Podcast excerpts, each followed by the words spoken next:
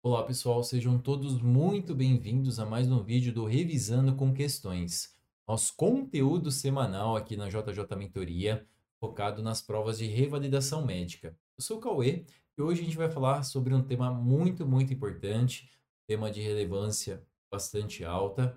Recentemente eu fiz um estudo das últimas cinco provas do INEP, e aí eu peguei cinco grandes temas de cada um dos blocos. Vamos lá, tem cinco temas de clínica médica, cinco temas de cirurgia, de pediatria, de preventiva e de GO. Dentro do bloco de cirurgia, uh, dentro uh, desses cinco grandes temas, a gente tem uh, um tema que eu classifiquei lá como peri e pós-operatório, que é muito, muito relevante para as provas de revalidação, especialmente a prova do INEP, tá? E hoje a gente vai falar de um desses temas. A gente vai falar sobre perioperatório. Eu resolvi segmentar, quebrar em dois RCQs, a gente possa realmente discutir um pouquinho mais sobre o peri. Depois, no outro momento, a gente abre ali para o pós. Então, também tem o durante. Né? Então, a gente em algum momento também vai falar o durante a cirurgia. Tá legal? Hoje nós temos aí seis questões para a gente discutir. São seis questões do INEP sobre perioperatório. Vamos lá. A gente tem uma paciente com 71 anos de idade com diagnóstico de catarata bilateral, definido em avaliação anterior, há cerca de seis meses. É atendida no ambulatório para programação de cirurgia de catarata, categoria de procedimento de pequeno porte de curta permanência sob anestesia local, registradas no prontuário da paciente. Constam que as seguintes informações: o paciente apresenta um sobrepeso, um MC de 26, o paciente apresenta uma pressão arterial sistêmica e hipercolesterolemia, em acompanhamento com cardiologista periodicamente. Na última consulta foi aí há cerca de dois meses. E uso de medicação de rotina, propanolol e simvastatina. Importante, a gente vai colocar isso em pauta em alguns instantes. Ao exame físico, conclui-se que da consulta anterior para a atual não há mudanças na situação clínica da paciente. Dentre os cuidados pré-operatórios, a paciente é, qual é a conduta mais adequada? Vamos lá, pessoal. Vamos trabalhar as alternativas. Aí eu vou falando para vocês. Vai ver o que, a gente consegue refutar facilmente, que acaba ficando um pouquinho mais difícil, tá? Uh, alternativa A.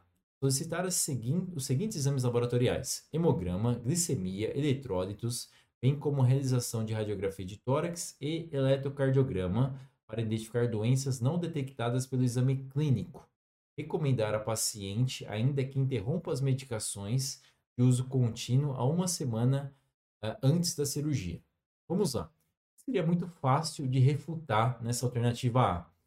Uh, a medicação nesse período. Ah, vou parar essa medicação uma semana antes. Não, isso realmente é um absurdo. Tá? O que nós temos? A gente tem basicamente três gavetinhas. Imagine que você tem três gavetas. Primeira, são as medicações que a gente suspende por um período, uh, período maior. Ou, ou seja, a paciente vai operar daqui sete dias. Eu vou suspender uh, sete dias, quatro dias, três dias antes do procedimento cirúrgico. Tá?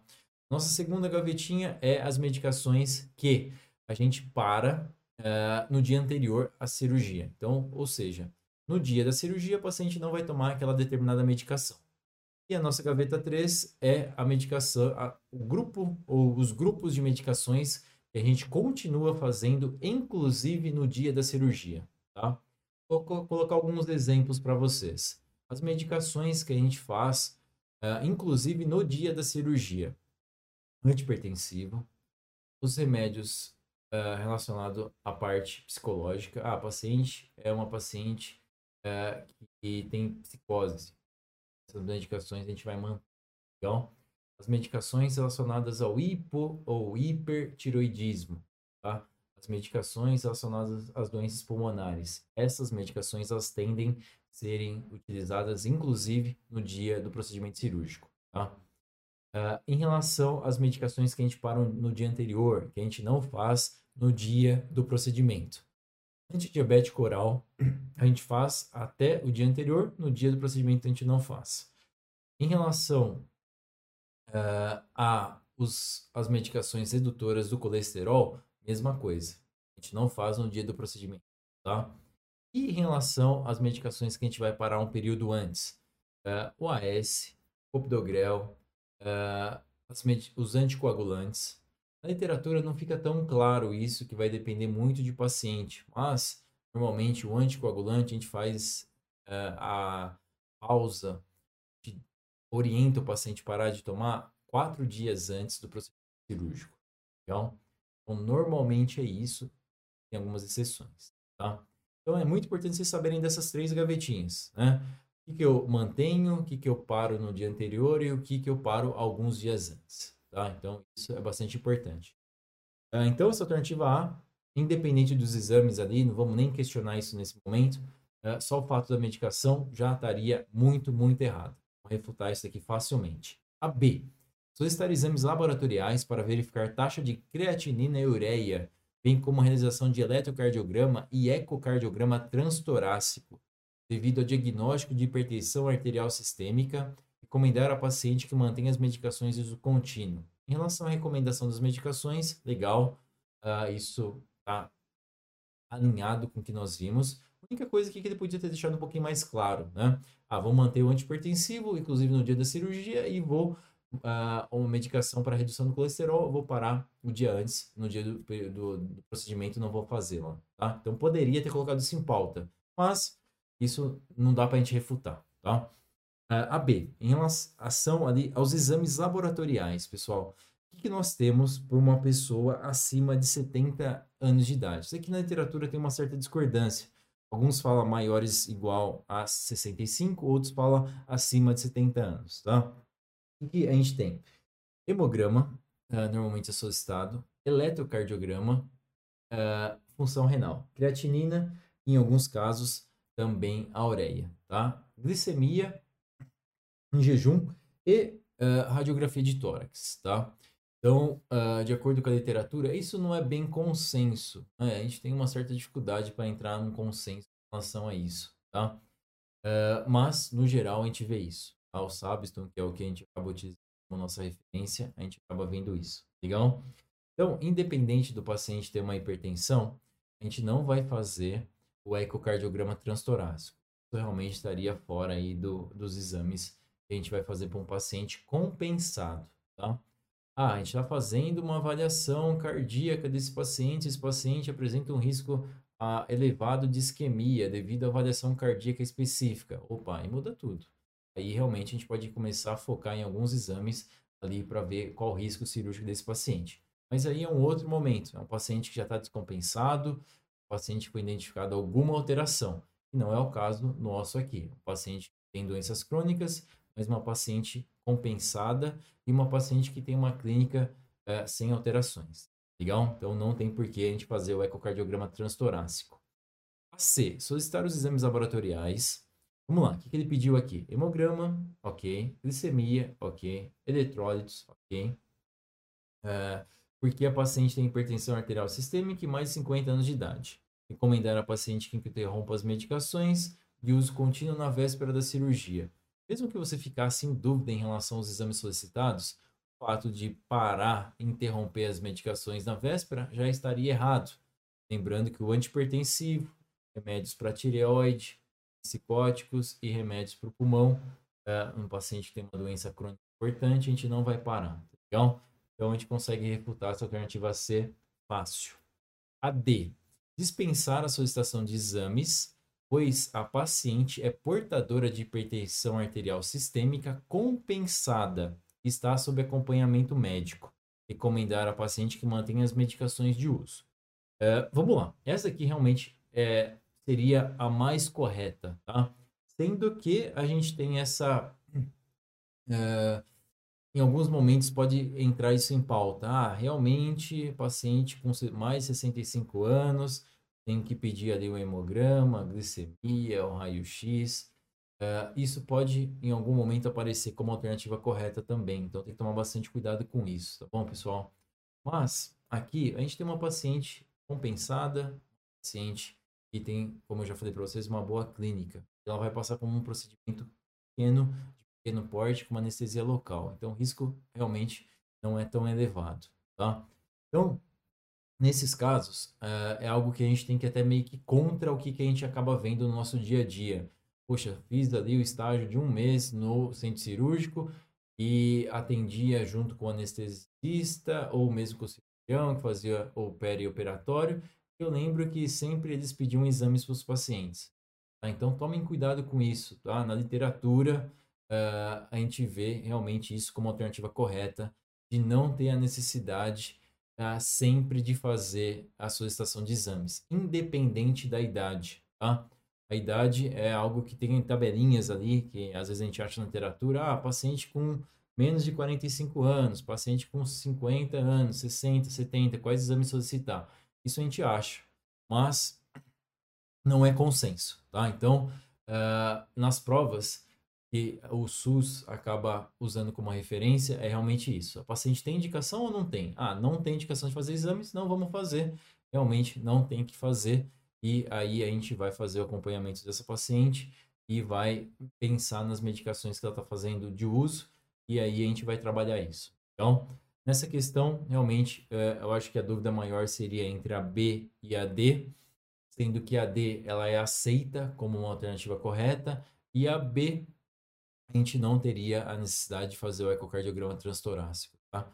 Então, realmente, o que estaria errado, que a gente conseguiria refutar, a B seria isso, um paciente hipertenso compensado, sem comorbidades uh, outras mais graves, sem clínica alguma doença, não tem por que a gente fazer o ecocardiograma transtorácico, então, mas essa questão ela vai bem no limiar aí, pode confundir, tá? Mas, inclusive, questões de residência, elas tendem a ir por esse lado também. Tá? Um paciente que está rígido, mesmo que tenha alguma doença crônica, um paciente rígido, assim, relativo, né? Mas vamos pensar, um paciente com doença crônica compensado, seria uma forma mais correta de falar, tá? Uh, com uma clínica sem alterações, a gente realmente não tem necessidade de fazer exames laboratoriais, tá bom? Então, assim, não é só a prova do INEP que faz isso. Provas de residência, eu já vi algumas vezes colocando exatamente dessa forma. Então, não é algo que realmente não dá para a gente brigar. Uh, então, deixem isso em pauta. Se ele colocar alguma outra coisa junto, por exemplo, as medicações, isso é algo que vai ajudar a gente. as medicações acaba sendo um pouquinho mais fácil, tem um consenso maior para a gente realmente conseguir saber o que, que a gente vai suspender, o que, que a gente vai manter. Legal? Então, pessoal, ficamos com a alternativa D. Questão número 2, uma questão também bastante interessante do INEP. Temos uma mulher com 45 anos de idade, sem comorbidades, foi submetida a colecistectomia videolaparoscópica eletiva para colitíase. Porém, devido a aderências intraabdominais de uma cirurgia anterior, o procedimento foi convertido para um acesso laparo, laparotômico, e transcorreu sem incidentes. Dado que a cirurgia é considerada potencialmente contaminada, não foi realizado colangiografia intraoperatória, procedendo-se antibiótico profilaxia com uma dose na indução anestésica. No terceiro dia de pós-operatório, o paciente recebeu alta hospitalar. Uma semana após a alta, retornou ao ambulatório de cirurgia, apresentando-se em bom estado geral, disposta, porém, um quadro de dor, abaulamento e hiperemia da ferida operatória. O cirurgião assistente examinou a ferida e, após a retirada de um ponto de sutura da pele do paciente, observou-se a saída de moderada quantidade de material purulento. Com relação a esse caso, o médico, além de retirar os demais pontos da sutura, drenar e lavar a ferida operatória, deve. Vamos lá. Esse tipo de questão que também acaba confundindo bastante, pessoal. A gente tende a ser uh, querer fazer mais por esses pacientes. Né? Você fala assim, poxa, não vou deixar isso aqui passar, vou fazer um antibiótico para que esse paciente não tenha um quadro séptico, por exemplo, tá? Mas muitas vezes a gente acaba cometendo uma heterogenia. A gente não precisa daquela medicação e a gente acaba em, achando que vai ajudar o paciente e não necessariamente é o mais adequado a ser feito, tá? Então tem que tomar muito cuidado com isso. Na nossa prática clínica do dia a dia, às vezes realmente a gente faz diferente, mas para as provas a gente tem que seguir, tá? Orientado, tá bom? O uh, eh, que, que nós temos? Então, a gente tem uma paciente que realizou uma cirurgia, cirurgia uh, do trato gastrointestinal. E, lembrando que a gente tem quatro tipos uh, de risco. a gente tem um, dois, o três e o quatro de lesões. Pensando numa paciente que passou por uma cirurgia gastrointestinal, seria no mínimo tipo 2. Que a partir do tipo 2 a gente tem a indicação de antibiótico profilaxia, tá? Uh, essa paciente, no caso, ela seria um tipo 3. Uh, ah, essa paciente, sem dúvida nenhuma, ela tem essa indicação da antibiótico profilaxia no período pré-cirurgia. Tá? E depois da cirurgia, Cauê, a gente faz ou não? Uh, de forma profilática, não. Tá? Pelo menos é o que está na literatura, de acordo com as pesquisas. A gente não continua fazendo a antibiótico profilaxia no pós-cirúrgico. Poxa, Cauê, mas no hospital que eu trabalho, todo mundo toma remédio uh, antibiótico durante 3 a 5 dias depois da cirurgia. Pode ser, tá? Pode ser uma conduta específica do determinado hospital, mas na literatura isso é fato acordo com as pesquisas, realmente não tem ganho o paciente fazer a antibiótico profilaxia. É diferente de tratamento. Ah, o paciente uh, teve uma alteração importante durante a cirurgia, contaminou, o paciente vem evoluindo com um quadro que é um quadro uh, que pode levar esse paciente a sepse, ou já é um quadro de sepse, aí você está tratando, você não está fazendo profilaxia mais. Então, então atente-se a isso. O uh, que mais? paciente, no terceiro dia de pós-operatório, sem alterações, foi para casa de alta hospitalar. É, voltou no pós-operatório depois de sete dias do procedimento, é, em bom estado geral. Isso aqui ajuda muito, tá? Isso aqui vai nortear a gente, basicamente, para a gente poder é, dar a nossa conduta. O paciente está em bom estado geral, uma paciente disposta, porém, ela tem alterações no local da ferida. Ela tem uma dor, um abaulamento e uma hiperemia da ferida operatória. Isso é algo que a gente vê bastante. Acontece muito e isso não necessariamente é algo grave, tá? por mais que possa assustar, mas não é algo grave. É, o cirurgião assistente examinou a ferida e, após a retirada de um ponto de sutura da pele da paciente, observou-se a saída de moderada quantidade de material purulento. Mesmo tendo essa quantidade de material purulento, não quer dizer que essa paciente tem um quadro séptico. A gente sabe que para a gente poder fechar um quadro de septicemia, o paciente tem que ter sinais sistêmicos. Uma série de sinais sistêmicos que a gente pode utilizar ali para a gente fazer o diagnóstico de uma sepse. E essa paciente não tem isso. Então, isso daqui é, é algo que, à medida que a gente vai fazendo um monte de questões, você consegue pegar o feeling, assim, realmente, para onde o examinador quer te levar, tá? Se o examinador colocasse aqui, ah, de acordo com o exame físico dessa paciente, essa paciente apresenta uma taquicardia, um ataque de espineia, saturando baixo, a KPA alterada, KPA, ah, tá tendo ah, uma PA baixa. A gente consegue identificar que essa paciente está entrando em choque ou ela já está chocada. Aí muda tudo, né? Aí realmente a gente tem que abrir o protocolo de sepsis e começar a tratar essa paciente. Mas vocês podem ver que não é isso que foi nos dado. Ele nos deu poucas informações em relação à clínica da paciente. Ele falou basicamente que ela está em bom estado geral e a paciente está disposta. Acabou. Aparentemente, essa paciente está muito bem, ela só tem uma alteração específica naquele determinado local da ferida, tá? Qual a conduta frente a isso? É exatamente isso, a gente retira pontos para que a gente possa ter campo, margem ali para poder fazer uh, uma boa drenagem desse material purulento, fazer uma lavagem e fechar novamente, tá? Em alguns casos pode deixar aberto, uh, dependendo ali do que for feito, outros casos acaba fechando, tá? Então vai ter uma variação também. Uh, de qualquer forma, ele colocou aqui para a gente, alternativa A, reestruturar a ferida operatória e internar a paciente para antibiótico terapia por via venosa. Uh, reestruturar, a gente pode, opa, estou em dúvida, será que eu faço a sutura depois ou não? Uh, mas, quando ele fala assim, internar a paciente, errado, totalmente errado.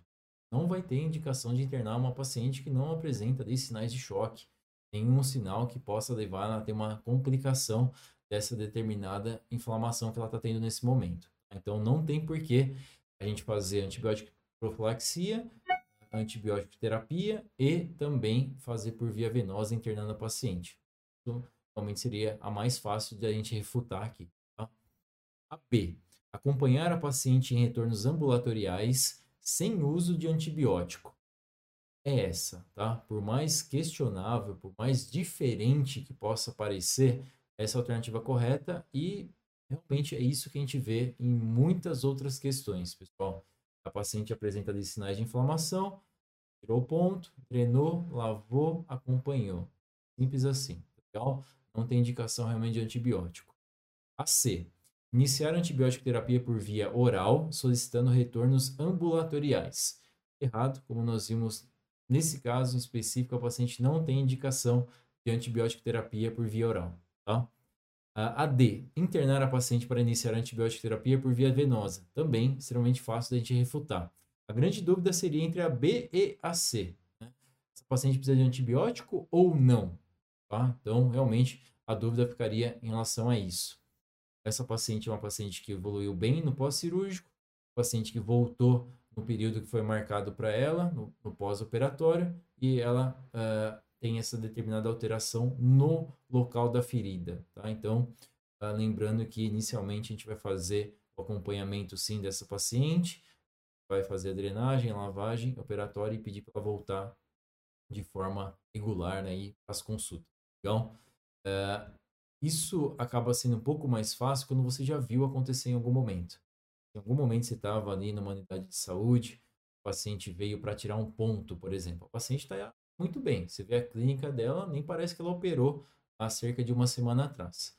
Mas aí quando você vai ver o, a ferida dessa paciente, ela apresenta hiperemia, apresenta uma certa dor, você aperta um pouquinho, você vê que sai material purulento. Tá? Uh, isso não indica antibiótico terapia, pessoal. Toma muito cuidado com isso. Então, ó, uh, querendo ou não, uh, existem assim, pô, tem, tem qualquer material purulento, tem um certo odor, vamos fazer antibiótico.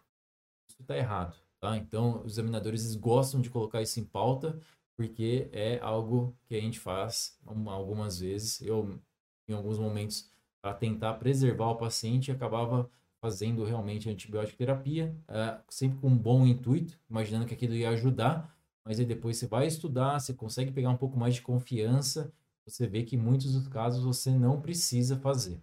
Especialmente se você estiver numa unidade de saúde que você consegue falar para o paciente, ó, qualquer piora que você esteja, você tenha, uh, se você apresenta febre, apresenta algum determinado sinal e sintoma, uh, você dá ali alguns uh, sinais de alarme para ele e deixa a porta aberta. Qualquer alteração que você tenha, vem aqui que a gente vai ver, vai te reavaliar. Isso seria excelente, é o um mundo perfeito realmente. Em alguns casos na UBS a gente consegue fazer isso, tá bom? Uh, então, realmente não tem indicação de sair fazendo antibiótico terapia para qualquer paciente que apresenta material purulento no pós-cirúrgico. Tomem cuidado com isso, tá bom? Vamos então com a alternativa B. Uh, acompanhar o paciente em retornos regulares no ambulatório sem uso de antibiótico terapia. Só, essa questão número 3 é uma ótima questão para a gente poder discutir um pouco mais sobre antibiótico profilaxia cirúrgica. Tá? Uh, lembrando que antibiótico profilaxia é diferente de terapia. Uh, então, a gente uh, vai pensar em antibiótico profilaxia. 1, 2, tipo 3.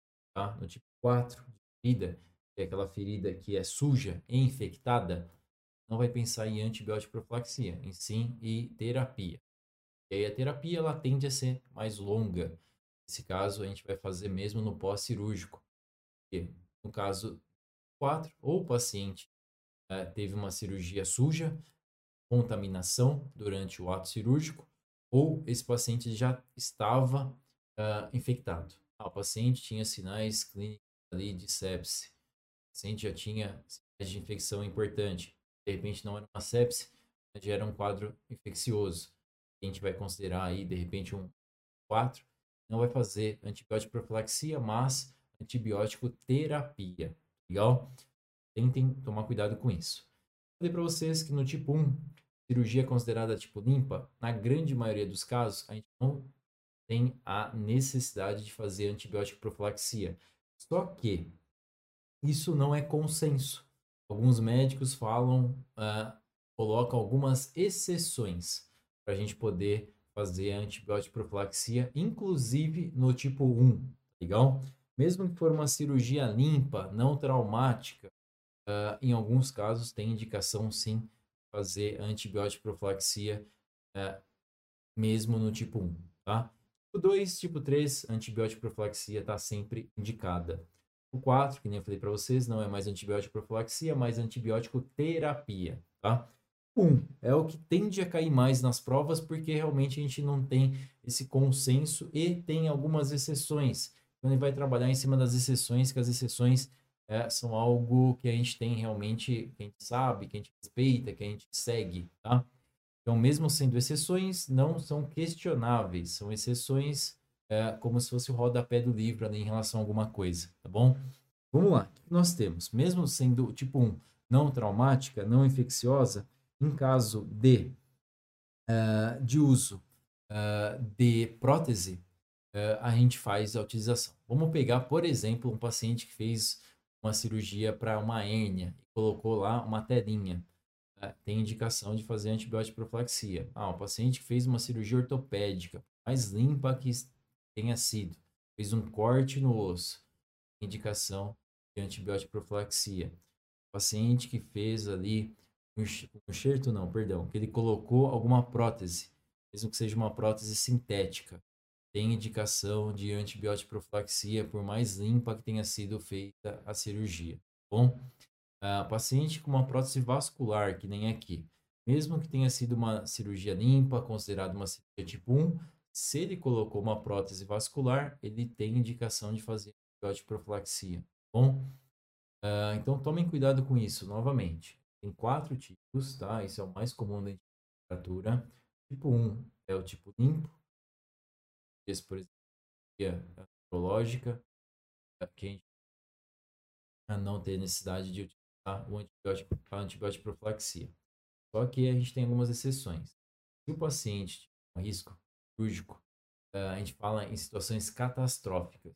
Se no paciente fez uma cirurgia cardíaca ou uma cirurgia neurológica paciente tiver infecção naqueles determinados sítios, cérebro ou no coração, é extremamente grave. Situações que põem o risco uh, de forma catastrófica para a saúde do paciente, tem indicação de fazer antibiótico profilaxia também. Então, uh, então, tem que tomar cuidado com isso. Ele gosta de trabalhar isso com a gente. Tá? De qualquer forma, uh, o que tende a aparecer, o que está aparecendo mais é em relação às próteses. Então, em relação à prótese, a gente vai fazer antibiótico profilaxia. Okay? Uh, vamos lá. Então, na questão 13, a gente tem um homem de 48 anos de idade, tabagista crônico e hipertenso. É admitido em um hospital para correção de aneurisma aorto-ilíaco esquerdo com utilização de prótese vascular. Durante a checagem de informações de protocolo de cirurgia cirúrgica, a conduta adequada para o cirurgião assistente é indicar a antibiótico terapia e não profilaxia para minimizar o risco de infecção.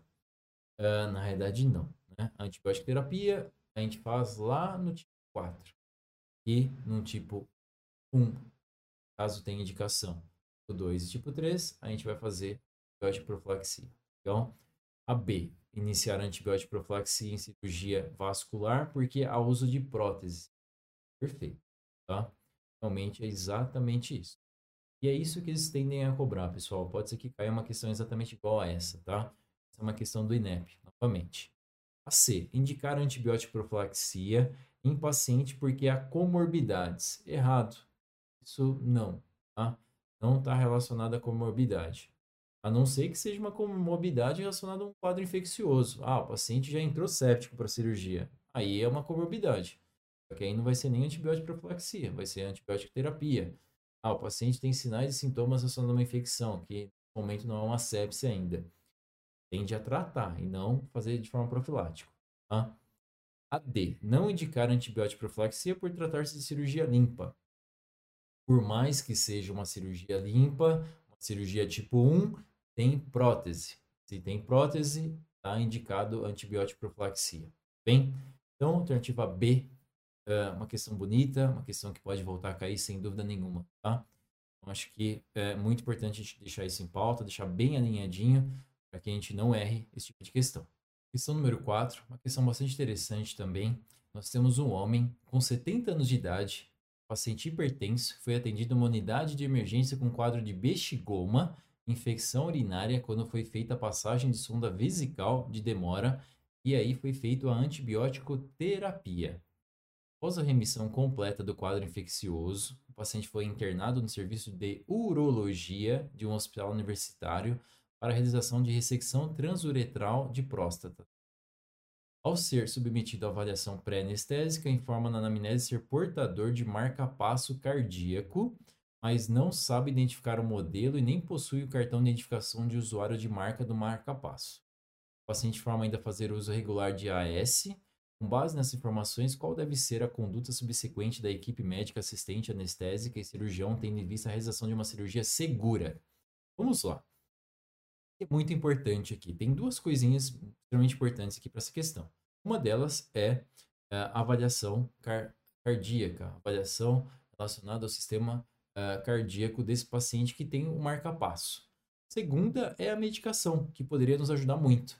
A gente soubesse isso, lembra que nós temos três gavetas. Gaveta do paciente que toma medicação, inclusive no dia da cirurgia. Segunda gaveta, paciente que toma medicação no dia anterior e no dia da cirurgia ele não toma. E a terceira gaveta é aquele paciente que tem que parar, suspender a medicação antes. Lembra que eu falei para vocês? Algumas medicações são clássicas. AS, Opidogrel, a gente sempre vai parar antes.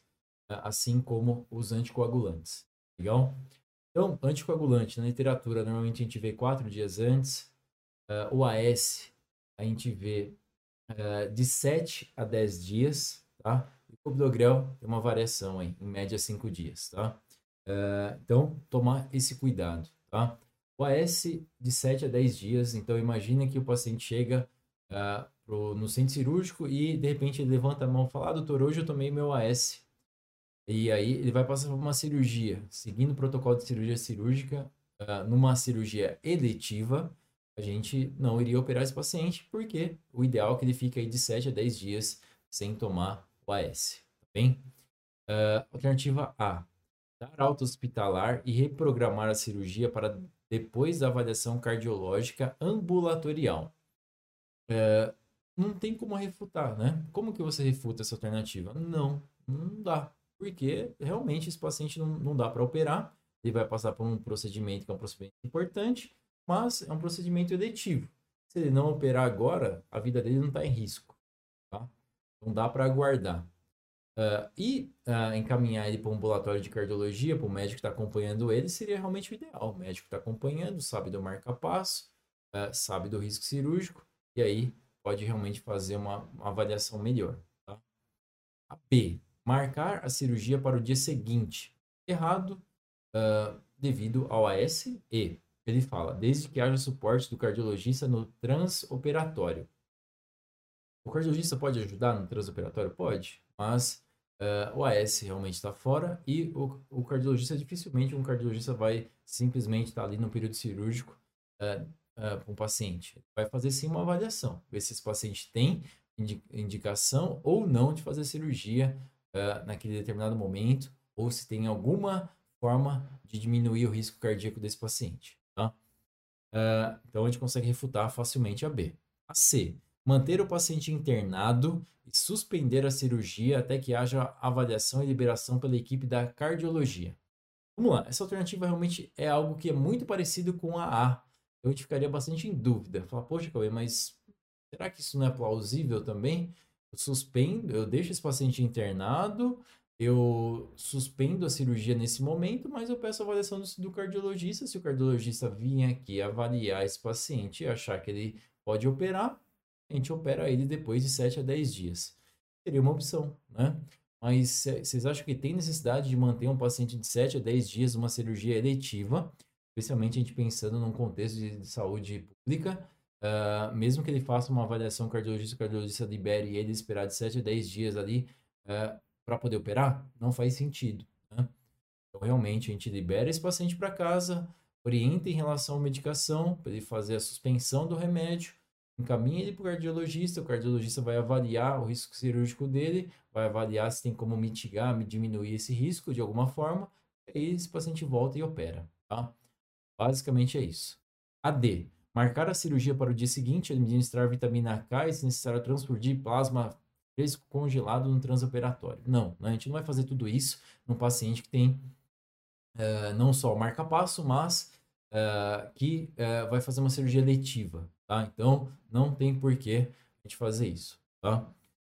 Basicamente, é realmente dar alta para esse paciente, fazer as orientações e encaminhá-lo para o, o cardiologista avaliar. Tá? Então, ficamos com a alternativa A. Questão número 5, uma questão do INEP, uma questão muito, muito fácil. Tá?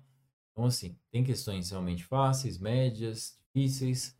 Essa questão aqui, sem dúvida nenhuma, seria muito, muito fácil. Uma questão que você olhou ali, você leu, não nem de um conteúdo eh, médico para saber isso. Né? Basicamente, a gente tem um bom senso e saber ali o mínimo sobre uh, o protocolo em relação ao pré-cirúrgico. Tá?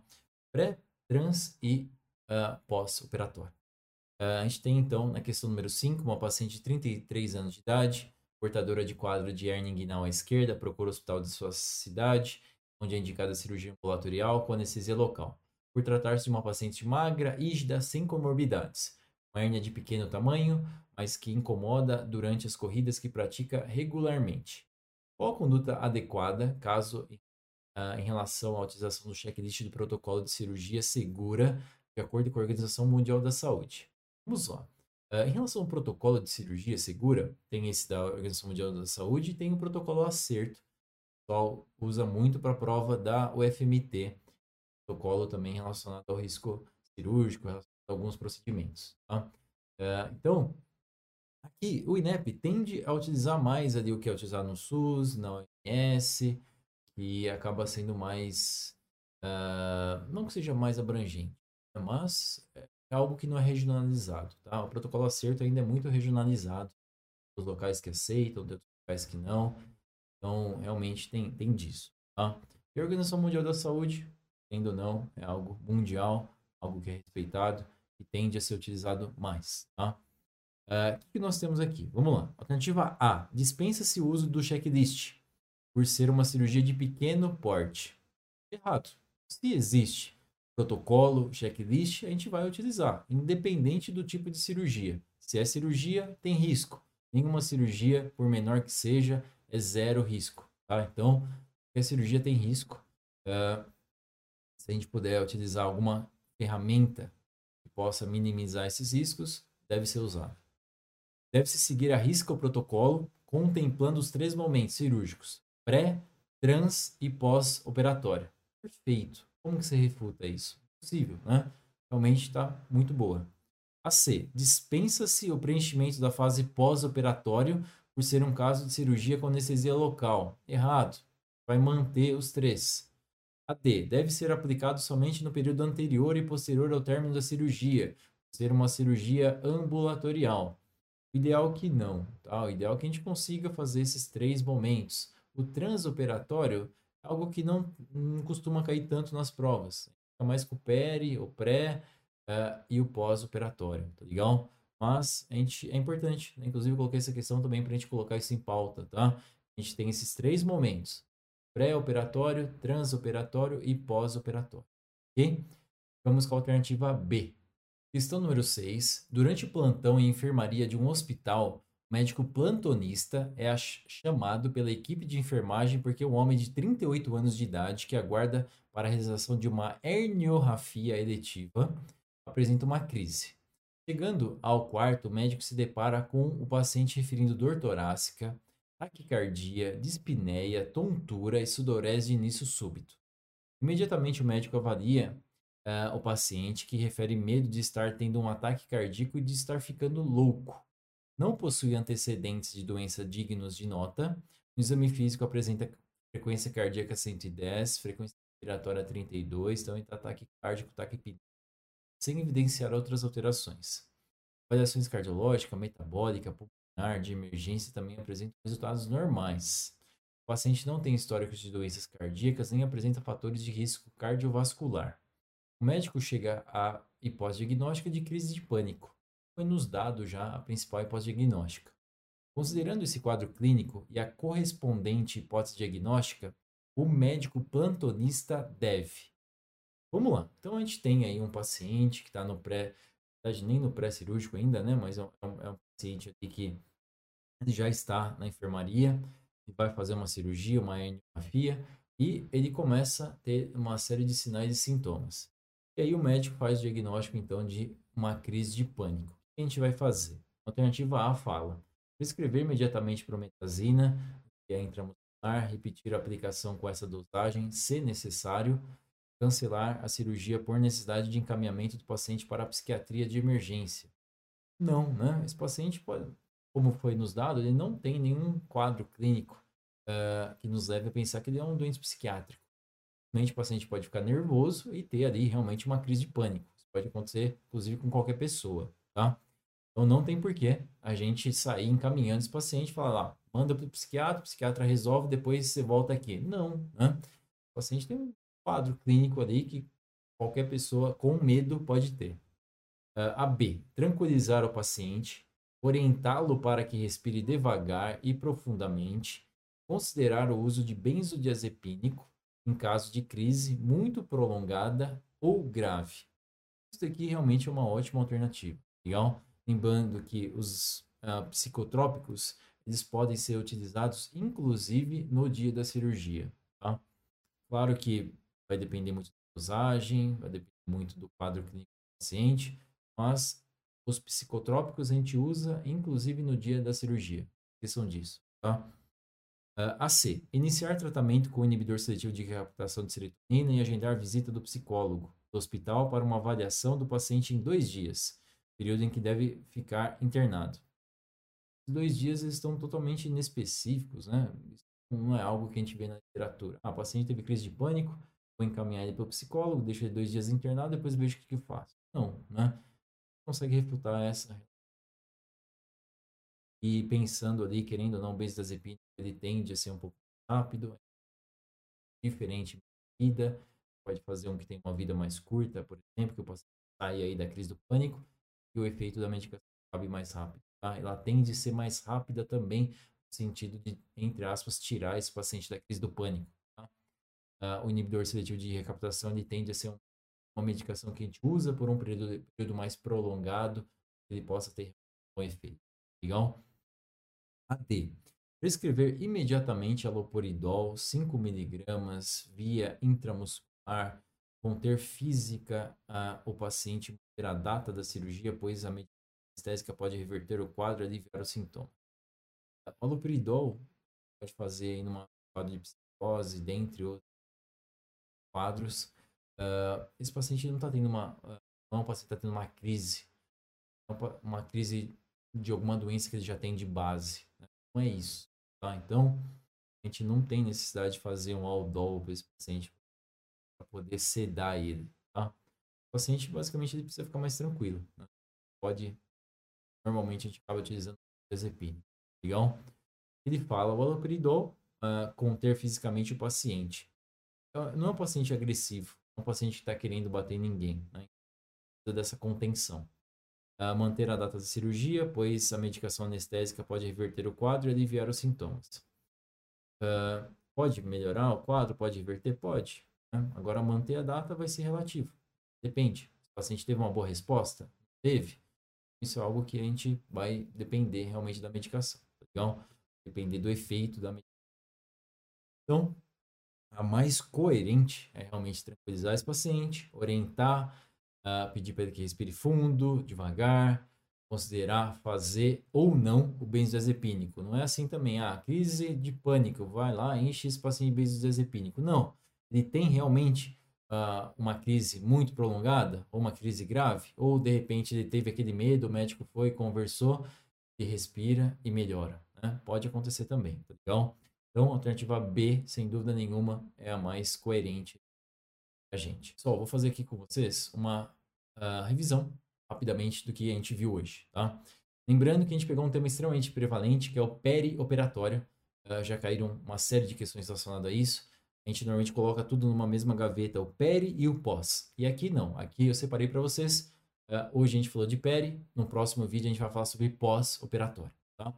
Questão número 1. Um, a gente tinha que saber em relação uh, a duas coisas.